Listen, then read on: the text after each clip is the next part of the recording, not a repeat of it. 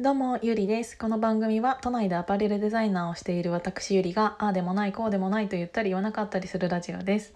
えっ、とね今日は久しぶりにうんとちょっと一周空いてしまってえーと、ちょっとお仕事の都合で前回行けなかった、えーとパーソナルトレーナーさんがいるジムに行ってきました。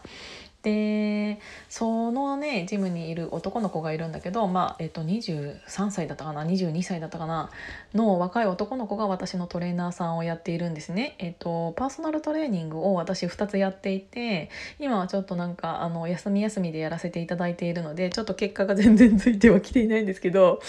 そうその、えっと、1人が男の子1人が女の子っていうので、えっと、今日行ったところは男の子だったんですけど、うんとその子がねいろいろねその私がトレーニング中にいろいろね質問してきてくれるんです。で なんかあのワンセットワンセットあのいろんなさトレーニングがあるでしょ？いろんなメニューがあってメニューとメニューの間に30秒とか1分休憩の時間が入るんですよね。で休憩の時間に、えっと、普通だったら「森下さんここが動いてないからもうちょっとこうやって」とかあると思うんだけどもうその子はうんと喋りたさすぎて もう本当はあのこれ聞いてたらもうなんかあの本気でやりたい人からしたらいやそんなの金返すよって思うかもしれないけどもうその子はね若いしなんか喋りたさすぎて今日もねずっと西野さんの話をされてたんです。西野さんっていうのは、えーと、キングコングの西野昭弘さんなんですけど私がサロンに入オンラインサロンに入っているので、えーと、それはねなんうん結構前に伝えたことはあったんですけどなんかたまたまちょっと前に、えーと、そういう講演会みたいなことをあ講演会みたいなものに行ったことないって言ってて、えー、行きたいんですよねみたいなことを話しそれもトレーニング中にね 話していたから。えー、それだったらこのあの鴨頭さんとこれあるよみたいなことを言って、えーとそれね誘ったら「えその日たまたま仕事休みですって言って行ったの。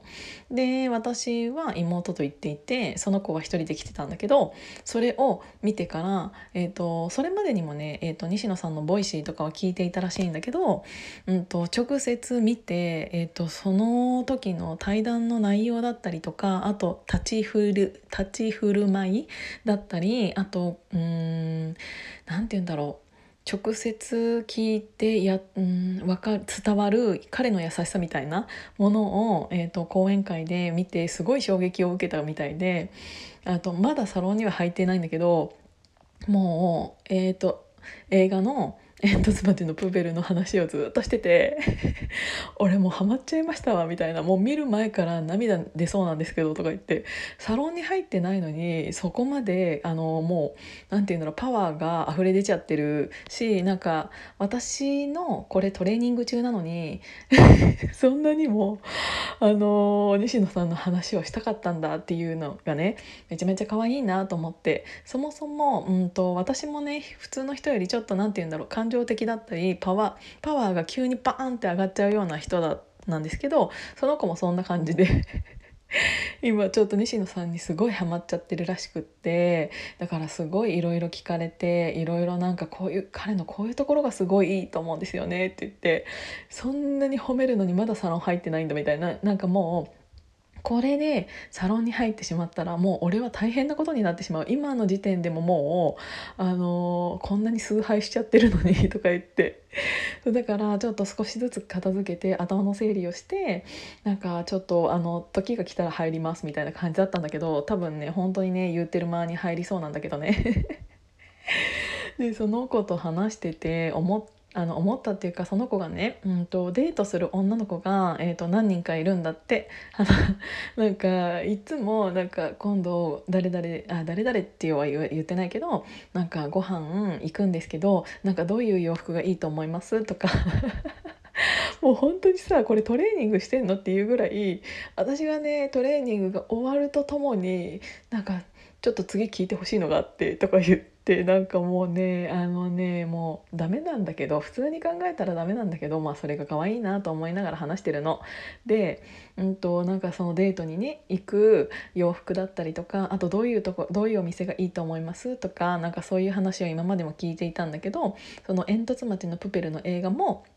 その女の子とね行くんだってでその女の子っていうのが「えこの前ごご飯行くって言ってた人?」って言ったらまた違うって言っててでなんかそのプペルをね見るにあたって俺はこんなにももうなんかこう燃えちゃっているからあの終わった後の何て言うんだろう感想とかいろいろ喋りたいのにもかかわらずその女の子にそういうのを喋っていいかわからないみたいなことを言ってたんだけど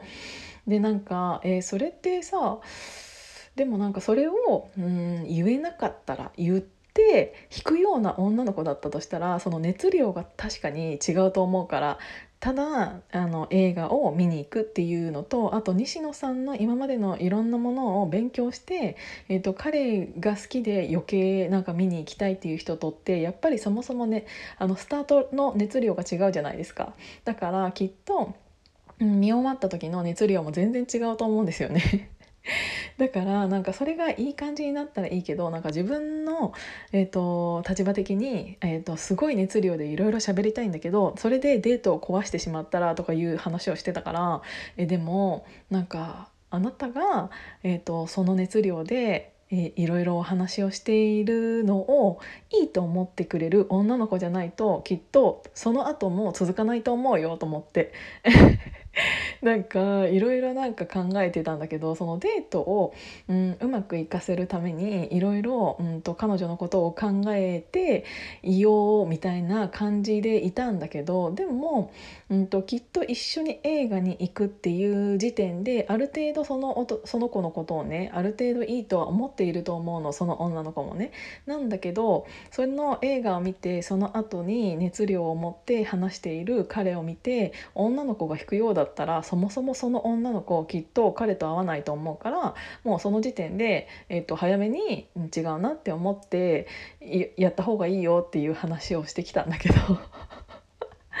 なんか人にはさなんかめちゃめちゃ私最近恋愛相談的なことをされるんだけどあのやっぱ人のことだと第三者の立場に立っていろいろ言えるんだけど自分のことになると見えなくなっちゃうなって思いました。そうだからなんかそういう話を聞いててなんか可愛いなって思って。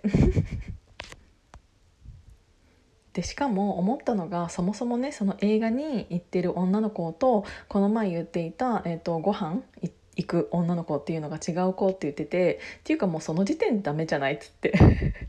なんかきっと彼ってなんか好きってなったらその西野さんのようにバーンって好きになるからなんか迷わないはずなの。なんだけどあのこっちの子にしようかなこっちの子にしようかなみたいな感じで悩んでいる時点で多分それ両方とも好きじゃないよっつって なんか好きってそういうことじゃないじゃないですか。なんか頭で考えるものじゃないしこういうこっちの子だったらこういうメリットがあるしとかもしかしたらね考えているのかもしれないんだけどもうその時点でもうその子のことそんなに好きじゃないと思うし、えーと、頭で考えるような人だったらきっと長続きしないからもう理由がどうであれうんと思ってていた人と自分の理想を描いた人とは全然違かったとしてもそれでもえなんでだろうなんかあの人のことが気になるなとかっていうのが恋だと思うからなんかそういうのってそもそもうんと両方とも好きじゃないと思うよっていう話をして帰ってきました。もう何の話して帰ってきてるんだろうね。だから今日もなんかレッスンが終わった後に「あめっちゃ楽しかったです。ありがとうございました」とか言ってもう立場逆じゃないっつって帰ってきたんだけどそうだからなんかそれはそれで面白いなって思いながら。でもちょっとあの何日か前に言った通り私はちょっと今太り気味なので。ちょっと本気で、えー、と年末年始頑張って、えー、と実家に帰らずトレーニングをいそしトレーニングに勤しみたいと思います。今日も聞いていただいてありがとうございました。じゃあまたね。